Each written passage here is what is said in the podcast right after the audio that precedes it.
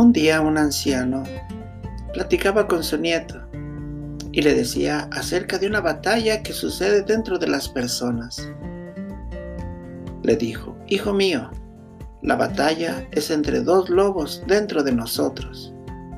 Un lobo es malo, es la ira, la envidia, los celos, tristeza, avaricia, arrogancia, culpa, resentimiento, inferioridad,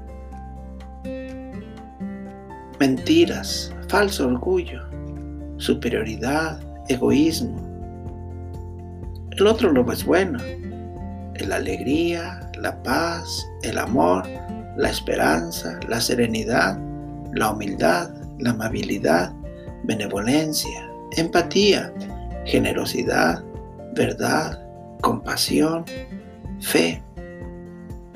El nieto le preguntó, ¿y cuál es el lobo que va a ganar? El anciano le contestó, el lobo a quien tú alimentas. Esto es lo que sucede muchas veces en nuestras, en nuestras personas, en nuestro interior. Tenemos la libertad de decidir entre el bien y el mal.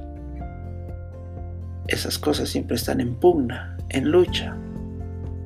Y gana a la que tú alimentas o te inclinas. Hoy, ¿a qué lobo estás alimentando? Hasta la próxima.